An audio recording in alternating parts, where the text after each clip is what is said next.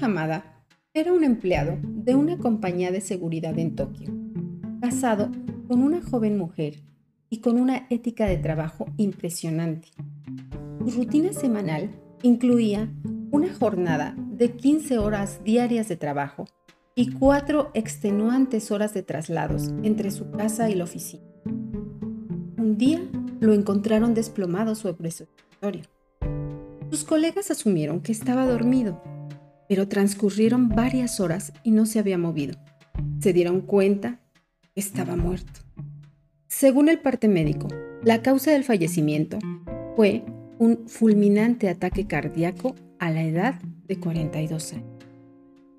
Aunque Kenji Hamada murió en el año 2009, el karoshi viene cobrando víctimas en Japón desde hace 40 años, cuando un saludable hombre de 29 años sufrió una apoplejía luego de acumular turnos de trabajo en el departamento de distribución de uno de los periódicos más grandes de aquel país.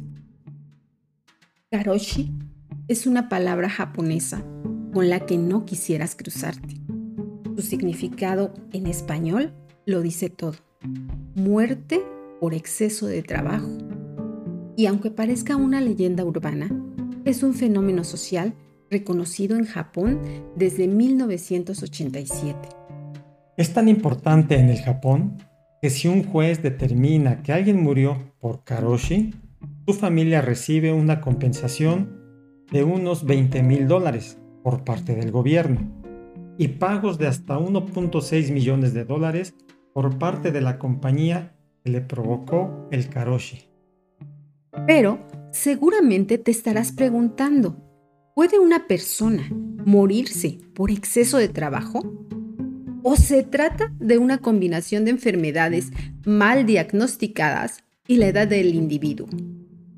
Pensemos, cuando un empleado fallece y es de mediana edad, con problemas latentes de salud como enfermedades cardíacas o diabetes, se suele justificar la muerte con diversas explicaciones.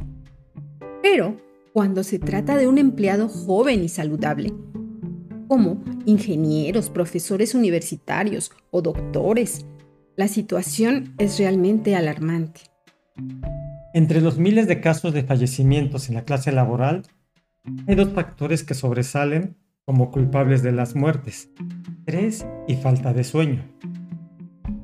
Pero, ¿puede matarte esta combinación?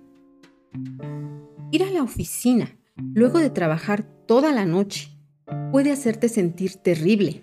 No obstante, hay poca evidencia de que la falta de sueño pueda acabar con tu vida.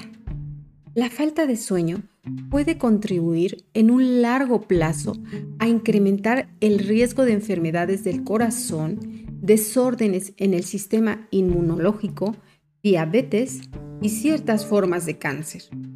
Sin embargo, hasta ahora no se ha atribuido ninguna muerte a un esfuerzo intencional de mantenerse despierto.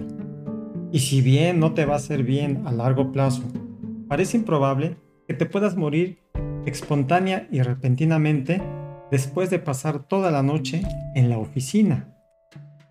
Por otra parte, y para sorpresa de muchos, tampoco hay evidencia de que el estrés pueda causar un ataque cardíaco o incluso una enfermedad del corazón. En suma, no se ha encontrado correlación entre el estrés, la infelicidad y el riesgo de morir. En otras palabras, puedes tener un día, mes o año de mucho estrés, pero eso no te va a, enviar tempranamente a la tumba. Entonces te estarás preguntando, ¿cuál es la causa del karoshi? Y no es el estrés o la falta de sueño, ¿cuál es la principal causa de muertes por karoshi? Como ya lo comentamos, nadie se ha muerto hasta ahora de intentar mantenerse despierto.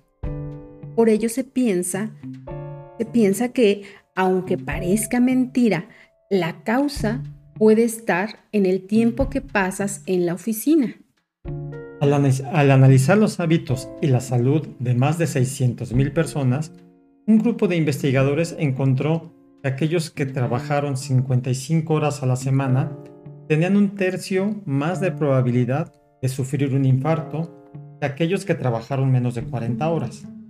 No supieron por qué, pero los autores especularon que el problema podía ser simplemente estar sentado por largos periodos frente al escritorio.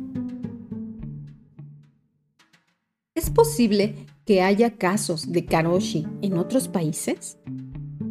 Si tomamos en consideración que los japoneses ya no son los campeones de las horas extra, ya que desde el año de del 2015 el trabajador promedio japonés trabajó menos horas que el estadounidense. A la fecha, el ranking mundial lo encabeza México. ¿Cómo podría esperarse el karoshi? Ya no es un drama exclusivamente japonés. Solo por mencionar algunos datos. En China mueren al día unas 1.600 personas por Gualousi, que es como se conoce a la muerte por exceso de trabajo en ese país. India, Corea del Sur, Taiwán y China, las nuevas generaciones de economías emergentes están siguiendo los pasos que dio Japón en la posguerra hacia trabajar largas jornadas, advierte Richard Wokuch, profesor de gerencia en la Universidad Tecnológica de Virginia.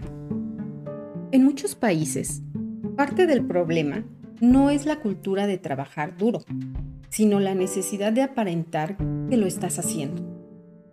Ahora, se trata de hacer ver que llegar temprano y eres de los últimos en irte, aunque este comportamiento sea improductivo, explica Cooper.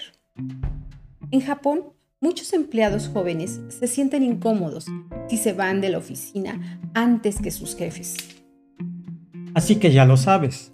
La próxima vez que te quedes al final del día en la oficina, actualizando tu perfil en redes sociales o explorando en Internet solo para hacer creer que tu jornada es más larga, recuerda que esto puede incrementar el riesgo de que tu expediente laboral termine con una palabra en japonés,